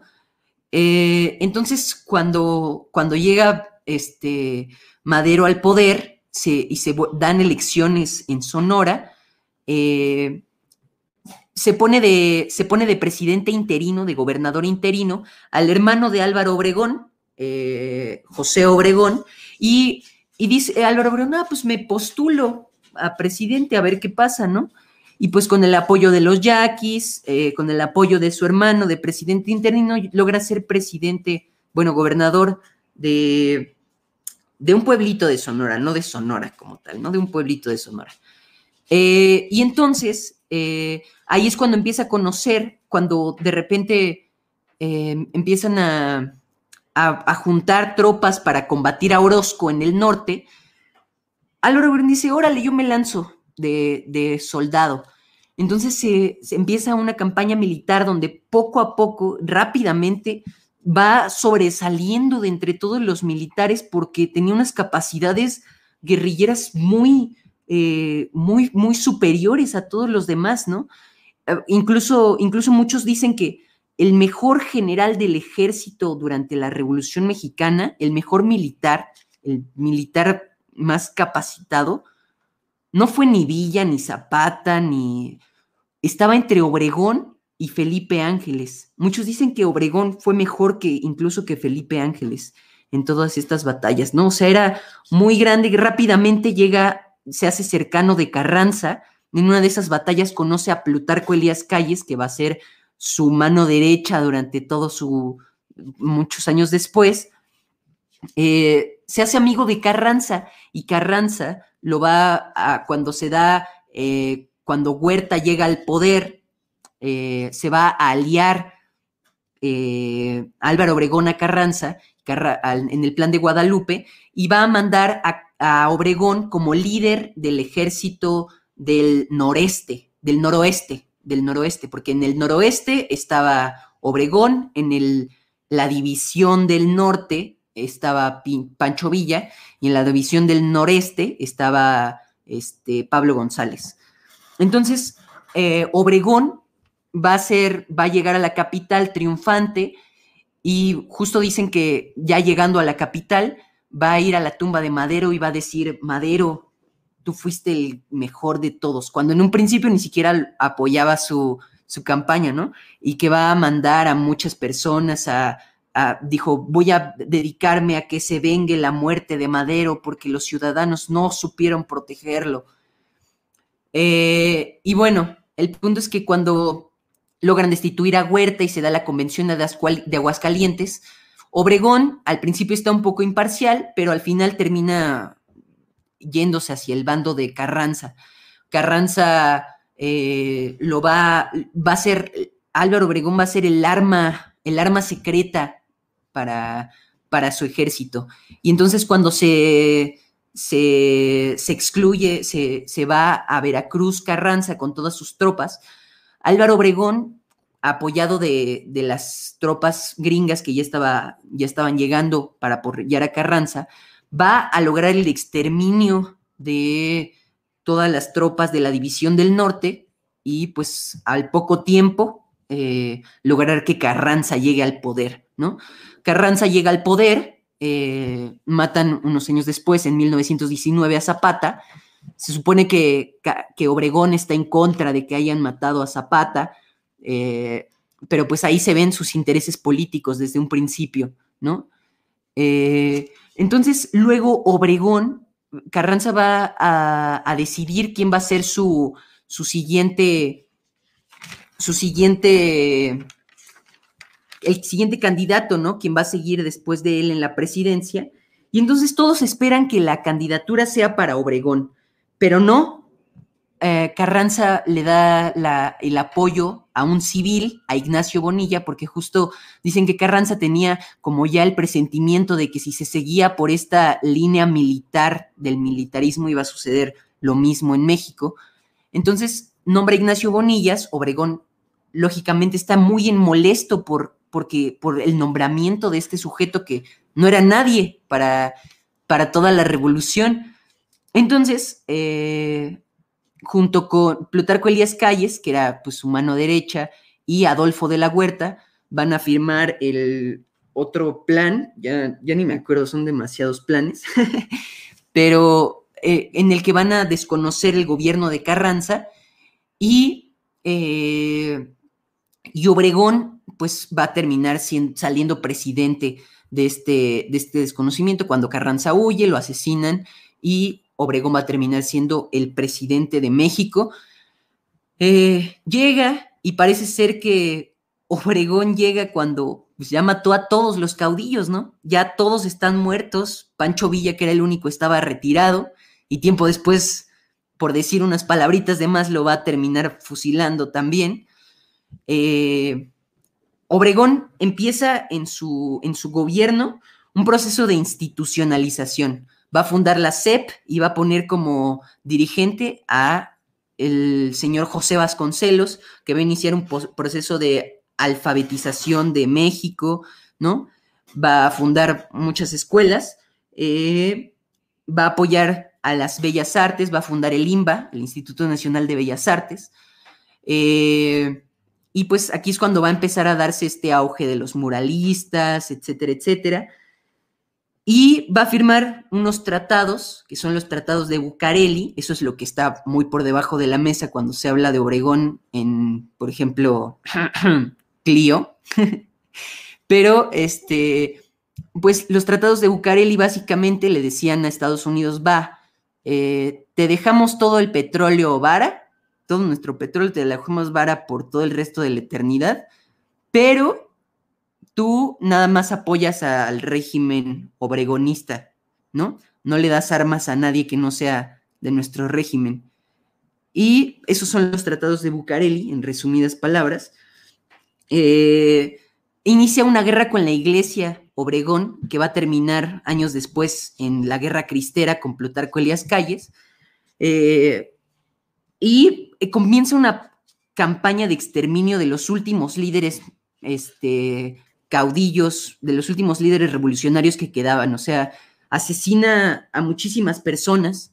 Luego de la huerta va a estar inconforme con que nombren a Plutarco Elías Calle sucesor y va a iniciar una rebelión, la rebelión de la huertista, que va a ser aplastada de igual manera, ¿no?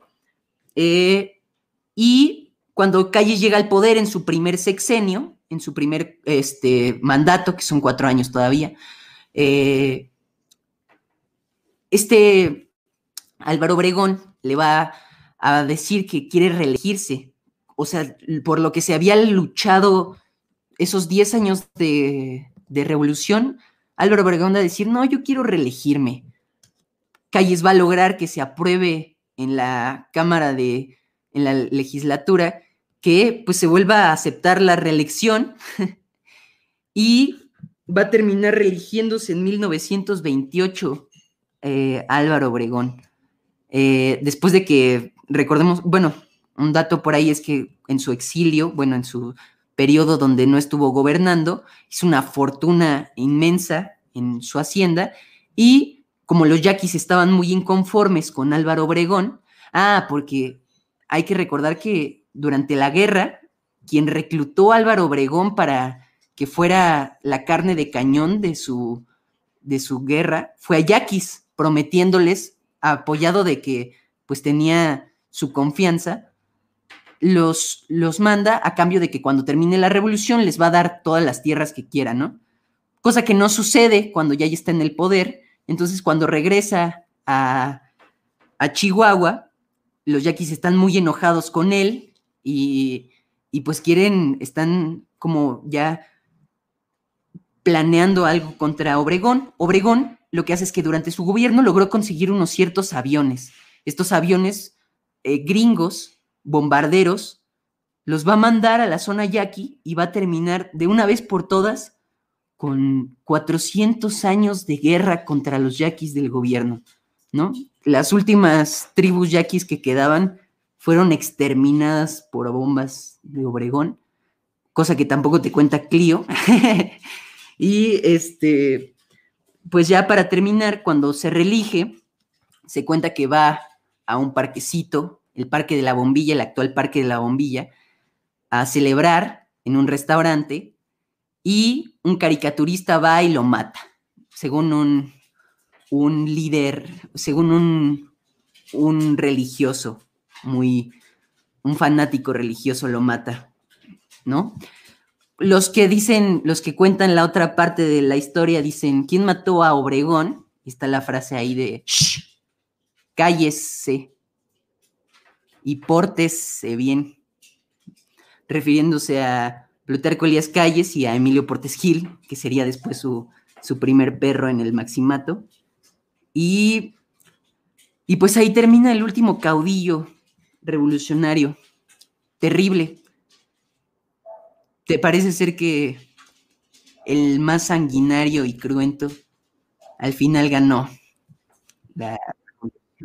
Sí, sí, sí, es, un, es una, es, es, es la, la, historia de la Revolución Mexicana es, es muy curiosa porque precisamente como decía, se prestaba ya a este debate de en qué sentido nos, nos, nos, nos ha servido, nos ha cambiado, ¿no? Creo que puso ideas muy valiosas sobre la mesa, pero la realidad es que muchos de los problemas perduraron y perduran. este, y el futuro inmediato. No, yo creo que lo, ¿Ah? lo, único, a, excepción de un caso, ¿no? Lázaro Cárdenas, que empezó a, hacer la repartición de tierras y hizo la mayor repartición de tierras en la historia de, de nuestro país. Todos los demás presidentes ignoraron por completo las peticiones de la revolución y el dichoso Partido Revolucionario Institucional o Partido Nacional Revolucionario, Partido de la Revolución Mexicana, como lo quieras ver, pues al final de revolución no tenía nada. Sí.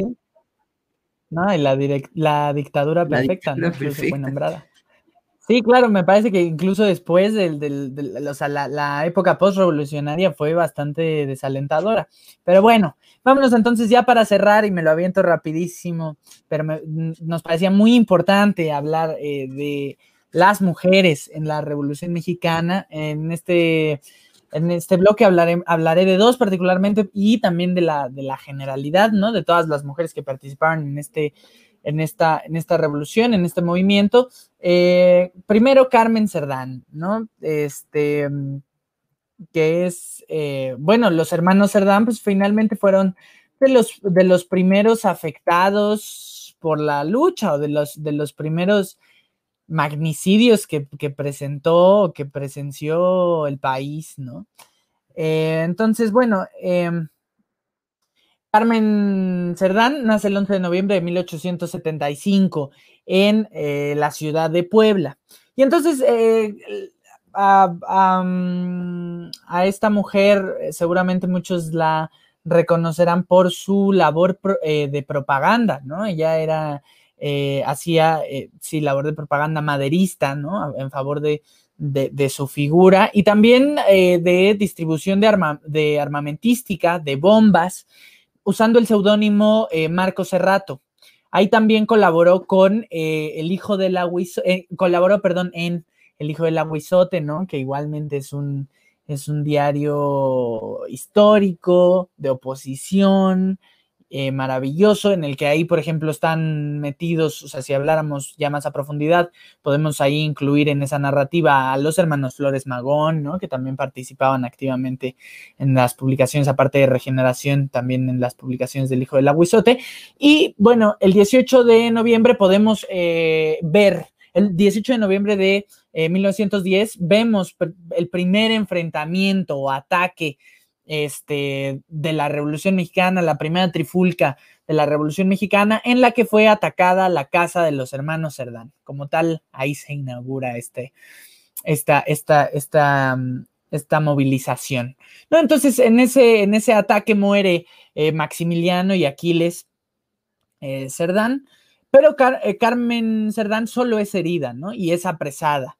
Entonces está, la llevan eh, a prisión donde está solo cinco meses y eh, eh, al, morir Madero, em, ella, bueno, ella siempre, ella sigue con, el, con su papel de, de repartir propaganda, de, hacer estas labores clandestinas eh, pero al morir Madero, ella entonces forma parte de las juntas revolucionarias, ¿no? O sea, empieza también, le entra este análisis de qué va a pasar con la revolución, de qué va a pasar con el país, eh, y entonces apoya también el proyecto eh, constitucionalista de Venustiano Carranza, ¿no? Una mujer de principios que jamás dejó de estar activa en la política, en la cooperación clandestina. Em, y creo que eso es, de mucho valor, aunque en, algún punto de la historia se le deja de tomar en, cuenta, ¿no? Finalmente su participación en la Revolución Mexicana está ahí todo, todo, todos estos años de, violencia y de incertidumbre en el país. muere en 1948. Entonces ahora vámonos con la segunda mujer de la que quería hablar, que es eh, Emilia Galindo. Em, aguanta, quieren entrar acá. Este, que nace en 1886 en... Perdón, perdón. ¿Cuál? Está acá estoy, cometí el error de poner mal el nombre, maldita sea.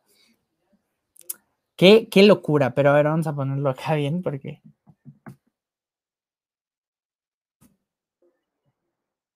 Ahí está. Bueno, este, ahí está. Hermila Galindo, eh, que es eh, una, mm, que es una mujer igualmente muy importante, particularmente en el, en el periodo carrancista, ¿no? Eh, nace en 1886 en Durango, como ya mencioné, y es elegida como oradora para recibir en la Ciudad de México al triunfante Venustiano Carranza, que ya venía a, pues, a mm, tomar posesión del poder o con esa intención. Y entonces eh, es elegida por Venustiano Carranza para ser su secretaria particular y desde 1900, o sea, digamos, ahí empieza su carrera política, pero después eh, vemos que participa en la lucha por los derechos de la mujer en, este periodo, ¿no? Lo cual me parece un debate que tenía que formar parte también de la Revolución Mexicana. ¿Cómo no, no? Finalmente eran también un, sector atacado. Bueno, eran, este, siguen siendo, ¿no? Pero vamos, eh, y, ella, y ella participó activamente, participa o bueno, colabora y escribe eh, desde 1915 en la revista Mujer Moderna, ¿no? La primera revista feminista del país y fue diplomática constitucionalista en Cuba y Colombia, o sea, también hizo, hizo política, em, aparte de, esta, de esto que incluso pues tiene que ver con el activismo, ¿no? Participa igualmente en el primer Congreso Feminista de México, mismo que se organiza en, em, en, Yucatán el año, en el año de 1916. Y entonces de ahí, em, mucho de lo que se puede estudiar de esta, de esta mujer después de que es, después de que quiere ser diputada y es rechazada por el colegio electoral, es su lucha por el derecho al, al, sufragio, al voto eh, de la mujer, ¿no? Este, mismo que, o sea, esta, esta lucha dura muchos años, esta, esta propuesta sigue siendo puesta sobre la mesa durante muchos años y no sucedió, no sucedió en el periodo revolucionario un cambio en ese sentido. Hasta 1953 es cuando eh, a la mujer se le da el derecho al voto eh, en el país. Y, eh, pero bueno, finalmente pudo haber esa, esa exigencia o esa, o esa petición, esa lucha realizada de alguna manera, porque ella muere un año después, en 1954. Entonces, las mujeres me parece que es, hay que hablar de, las mujeres en la Revolución Mexicana, porque fueron, tuvieron un papel fundamental, ¿no? Y, su, participación fue igual de valerosa y de este, significativa que incluso otros, otros personajes que tienen puestos sobre sí muchos más reflectores, ¿no? Eh, fungieron como, la mujer fungió como soldadera, ¿no? Eh, participaron constantemente y sin cesar en la lucha revolucionaria y eh, lucharon ya no solo por los, los, las, las, no solo por los intereses generales de, un, de un movimiento de bases sociales, sino también por sus propios derechos, por los derechos de la mujer en diversas entidades del país. Y bueno, me parece que eso es un debate que perdura a día de hoy y que en México también tuvo su importancia y su raíz, digamos, eh, de movilización en la Revolución Mexicana. Y creo que eso es importante destacarlo porque es otra de los de los de las de las propuestas ideológicas y de las propuestas en, términos de cambio de eh, condiciones de vida importantes de este periodo, ¿no? Y eso creo que también hay que rescatarlo de este proceso. Pero bueno, eso es Hermila Galindo, esa es Carmen Cerdán y esas son las mujeres en la revolución. Y creo que con eso pues, podríamos terminar el día de hoy. Sí, sí, sí, yo creo que, bueno, eh, uno de los debates es, es justo si sirvió de algo la revolución, ¿no? Tenemos, tuvimos una constitución, gracias a la revolución, una constitución que velaba por los derechos agrarios de, y, de, las calidades de vida, ¿no? De, la teoría, de esa teoría que incluso fue modelo para después constituciones como la constitución de Rusia, ¿no? Claro. Eh, a la práctica, pues deja muchísimo que desear, ¿no? Eh, asesinato de, personajes tan importantes, ¿no? Que, yo no digo que, pueda haber un cambio con, simplemente por una persona, ¿no? Por, por, un ciudadano común, ¿no? Justo, justo creo que los cambios históricos no se dan por una persona, sino por la movilización extensa de las masas, ¿no? Personas, de las masas, claro. El pueblo, el pueblo, los ciudadanos, al final son los que, son los que hacen la historia, ¿no? No estos grandes personajes. Y claro que, pues no tenemos la biografía, el mamotreto este de Taibo II, de Pancho Villa, no lo tenemos así de cada uno de las personas que lucharon en la revolución. Eh, pero creo que es importante recordarla, es importante recordar por lo que se luchó, es importante recordarla y contrastarla con el hoy en día, justamente, esto que hacemos y y ver por qué seguimos así, ¿no? ¿Quién nos está viendo la cara, ¿no? claro, claro. Sí, ¿no? Y yo coincido completamente con, esa lectura. Precisamente por ahí va un poco la conclusión que quería hacer, que es que finalmente eh, se habla mucho de, eh, este, ya es incluso como un tema choteado, ¿no? Esto de hay que, hay que enterarnos de nuestra historia para no cometer los errores que se cometieron en el pasado. Yo creo que es cierto en parte, pero también hay mucha más profundidad en las virtudes que la historia puede traer a nuestras vidas. Para empezar, creo que como sociedad eh, mexicana es muy importante que conectemos con nuestra historia, porque esos fenómenos y porque esas experiencias y porque esos vestigios que quedan de un país que fue y que en parte sigue siendo, creo que construyen colectividad precisamente por lo que dice Diego, porque podemos contrastarlos con nuestra realidad actual, con los cambios que hemos eh, percibido y con los fenómenos identitarios que nos definen. Y creo que la identidad es muy, muy, muy importante para una nación y es algo que vamos perdiendo paulatinamente y se puede reflejar en general en la crisis eh, humana que viven, eh, que vivimos en general en el mundo y particularmente en México sí hay un tema económico, sí hay un tema político, pero también hay un tema de que nos estamos desconectando con nuestra historia y eso me parece una de las cosas más graves que pueden pasarnos.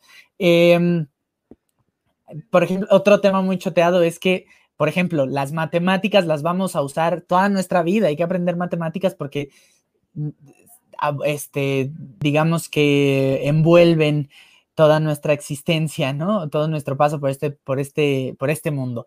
Yo creo que la historia también, y yo creo que la historia la tenemos que tener presente, sea cual sea la materia en la que uno se desenvuelva, sea cual sean los intereses que uno tenga en, en la vida, yo creo que hay que conocer nuestra historia y hay que conectar con ella. Particularmente la Revolución Mexicana creo que es un reflejo de muchas de las problemáticas sociales que tenemos hoy en día.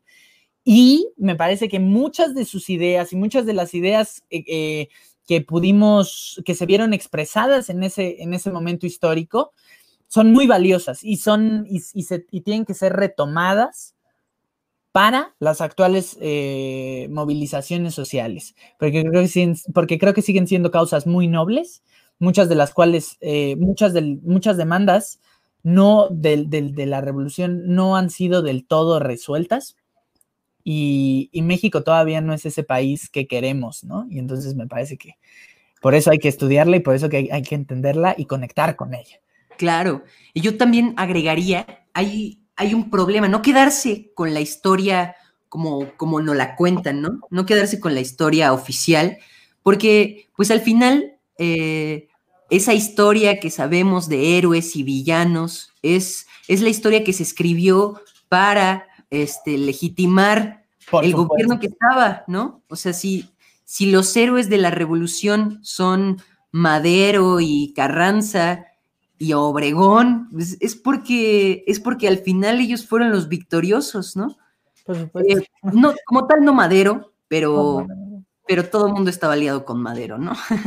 Este, al final, si, si tenemos esa lectura de la historia que se nos da en todos lados, es, es porque hay un gobierno que se quería legitimar, ¿no? Eh, y claro, no quedarse con eso y no quedarse con tampoco con que Villa y Zapata son los buenos y todos los demás eran malvados, ¿no?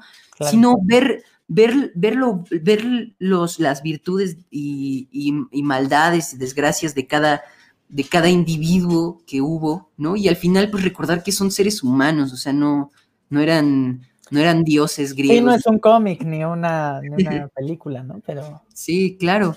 Y, eso, no, no clavarse y, y, pero recordarla, ¿no? Como tú decías. Claro, sí, por supuesto. Pues bueno, amigos, este, ahora sí nos pasamos, pero queríamos hacerlo así porque de todos modos intentamos ah, tener un formato que nos diera un poco más de, de margen de maniobra. Este, Claro, acá nos ponen. Ah, no, bueno, qué gigante. Nos, está viendo Víctor Jesús, un compañero, este, un colega. Acá primero nos ponen: eh, Hola chicos, muy buen tema. Vamos a aprender más. Felicidades, sigan adelante. Cuídense. Gracias.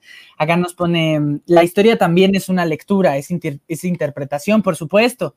Creo que eso, es real, ¿no? y, pero también creo que hay un peligro, que es cuando esa lectura y esa interpretación se presta a intereses políticos. Y entonces creo que las lecturas pueden ser a veces equivocadas. Pero, pero por supuesto, entonces esa creo que es la importancia de lo que decíamos eh, Diego y yo de conectar con nuestra historia y, lo que bien decía Diego, de no clavarse y, entenderla este, a partir individualmente, ¿no? A partir de, de, su estudio cada quien tendrá su, su eh, hacia dónde se más se inclina, cada quien tendrá su inclinación sobre la historia, pero, pero pues al final tampoco, tampoco darlo por hecho, ¿no? Sino Claro, seguir dudando, seguir dudando todo el tiempo. Por supuesto. Este, pues bueno, hoy hablamos de materia, hoy hablamos de materia directamente revolucionaria, pero ya en algunas semanas hablaremos de narrativas de la Revolución Mexicana. No la próxima semana ni la próxima de la próxima, porque tenemos. Eh, es tan interesante, algo muy diferente dentro del mismo tema. Felicidades, gran programa. Un besazo. Muchas gracias. Este, y y bueno, em, bueno, entonces vamos a hablar sobre narrativas de la revolución, no dentro de las próximas dos semanas, porque traemos preparadas unos entrevistones, tenemos preparados unos entrevistones para ustedes, chequenlos, van a estar muy interesantes, los vamos a estar publicitando en nuestras redes sociales que están en la descripción, pero vamos a hablar de, eh, ya después de ello, narrativas de la Revolución Mexicana y materiales que están interesantes para entenderla desde distintas perspectivas. ¿Algo más que agregar, Dieguín? No, síganos por tercera llamada. Pronto, también queremos hacer uno de, los personajes no tan grandotes, ah, pero ese ya queda, queda desplazado para algún día. Esto todavía no vamos a ver decir cuándo. Para que no se le, para que no crean que se nos olvidaron los otros, ¿no? Ángeles y, y, y Orozco, por ejemplo, ¿no? Y bueno, por supuesto. ellos. Pero bueno. Por lo pronto, un abrazo, un besazo. Y ahí nos, nos guachamos.